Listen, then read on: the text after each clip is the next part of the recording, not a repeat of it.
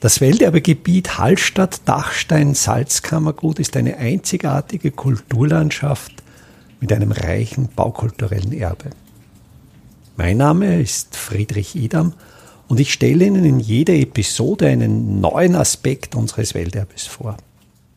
In Hallstatt existiert eine Salzlagerstätte, die durch geologische Zufälle und Bewegungen mit Lehm vermengt wurde sodass das Salz nicht vom Regen ausgeschwemmt werden konnte. Wir nehmen an, dass in der frühen Steinzeit Menschen durch Quellsohle überhaupt auf den Umstand aufmerksam wurden, dass hier Salz liegt. Quellsohle entsteht, indem Regenwasser in die Oberfläche eindringt, das Salz auslaugt und als Salzlösung wieder zutage tritt. Die zweite Möglichkeit, Salz zu gewinnen, ist tatsächlich der Bergbau. Man gräbt in das Haselgebirge, in diese Maß hinein und versucht, möglichst reines Salz zu finden. Auch dafür gibt es einen Fund, der belegt, dass das bereits in der Steinzeit durchgeführt wurde, nämlich eine Hirschgeweihhaue. Die Blüte des Hallstätter Bergbaus beginnt in der späten Bronzezeit.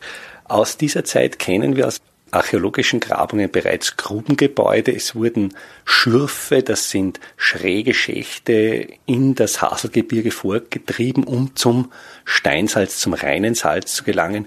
Diese Schürfe waren bereits ausgezimmert, um eben dem Gebirgsdruck standzuhalten.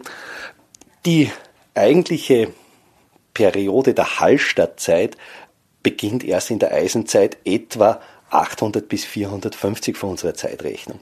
Hier treten völlig andere Abbaumethoden in den Vordergrund. Es werden nicht mehr diese schrägen Schürfe angelegt, sondern man legt riesige horizontale Hallen an. Also man muss sich das vorstellen mit etwa 10 Meter Breite, 20 Meter Höhe und bis zu 100 Meter Länge. Diese riesigen Hallen wurden unter Tage genau dort angelegt, wo das reine kristalline Steinsalz vorhanden war. Und hier haben wir eine herrliche Fundsituation. Also wir kennen Feuerstellen. Wir können mit großer Sicherheit annehmen, dass dieses Feuer einerseits als Lichtquelle verwendet wurde, andererseits auch um Luftzirkulationen in Gang zu setzen, dass diese großen Abbauhallen auch wieder mit Frischluft versorgt wurden. Eine riesige geologische Massenbewegung. Man muss sich das vorstellen wie eine langsame Mure, wie so eine Lawine, die sich langsam über diesen Bergbau geschoben hat. Das war etwa im vierten vorchristlichen Jahrhundert, setzte dem Bergbau ein Ende, vernichtete sämtliche Grubenanlagen und war der Schlusspunkt der Hallstattzeit in Hallstatt. Die Siedlung der Hallstattzeit ist bis heute nicht gefunden worden.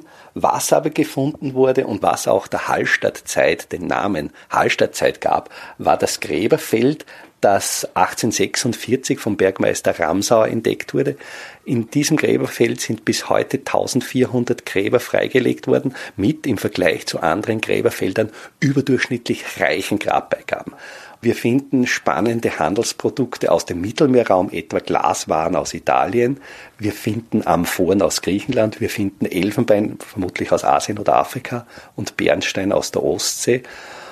Und Hallstatt lag zwischen 400 und 300 vor Christus brach und um 300 setzt dann eine keltische Einwanderung von Westen her ein. Wir kennen die Kelten als Träger dieser Lateinkultur und die nehmen den Bergbau wieder auf, allerdings an einer anderen Stelle. Offenkundig sind ihnen die geologischen Probleme bewusst. Die keltischen Bergbauanlagen sind an einer geologisch wesentlich sichereren Stelle.